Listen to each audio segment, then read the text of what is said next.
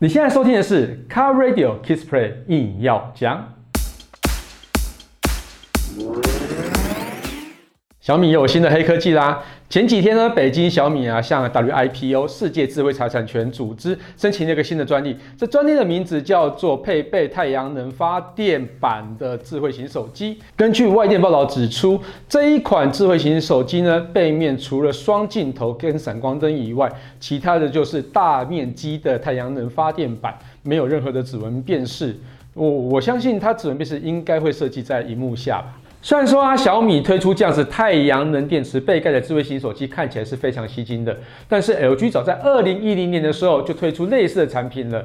它当时是以 PCB 一百这个型号的电太阳能电池背盖，搭配上 POP GD 五一零嗯这样的手机，只要在太阳下直射十分钟，它就可以得到两分钟的通话。嗯，看起来可能是好像也蛮少的啦。不过我觉得，呃，像是 LG 之前推出了，跟小米现在去申请的专利啊，都是往科技的另外一端正在迈进中。那或许以后效能可能会变更好吧。那大家应该觉得非常疑惑，说太阳能这样子的发电到底足不足够手机使用？以我们刚刚看到 LG 那款手机的话，呃，发这太阳照射十分钟，只能通话两分钟。嗯，好像。好像不太够的感觉，手机都都晒到熟了，它才能通话两分钟，这整个手机不是烫到翻掉哦。不过我们直接来看一下哈，到底呃手机要多少的电才够？以一般的智慧型手机，一般的那种充电器来讲哈，它通常是五伏二 A，五伏二 A 是多大呢？就是十瓦的电力。那十瓦的电力呢，太阳能板到底要多大？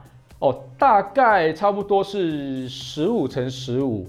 十五乘十五这么大，就是大概两只手机这么大，而且要真的是太阳直射底下，它才有办法发出哦十瓦的电。所以你觉得真的够吗？或许不无小补啦。那另外一个疑问就是说，我们刚刚讲的，在太阳下一直照射手机，真的没有问题吗？嗯，其实我觉得问题非常的大，因为其实手机其实最怕就是热。如果你一直晒、一直晒、一直晒、一直晒，晒到里面的锂电池都坏掉，或是说里面一些零件呃过热，那真的是得不偿失。不过它真的那么没有用吗？我觉得这个东西啊，可能是是做一些应急的使用。例如说你在高山上面，如果万一手机也没电了，你的行动电源也没电了，你什么都没电了，找不到插头，但是你想要求救，这时候呢，你可能就可以去利用太阳能来去发电，然后让你的手机可以发出讯号，而且可以去跟哦三救难单位去联系。我觉得这个可能是它的用途之一啦。嗯，那你觉得还有什么样的发电方式？可以适适合去手机使用呢？我觉得像是热电感应这样子的发电方式，或许是蛮有机会的。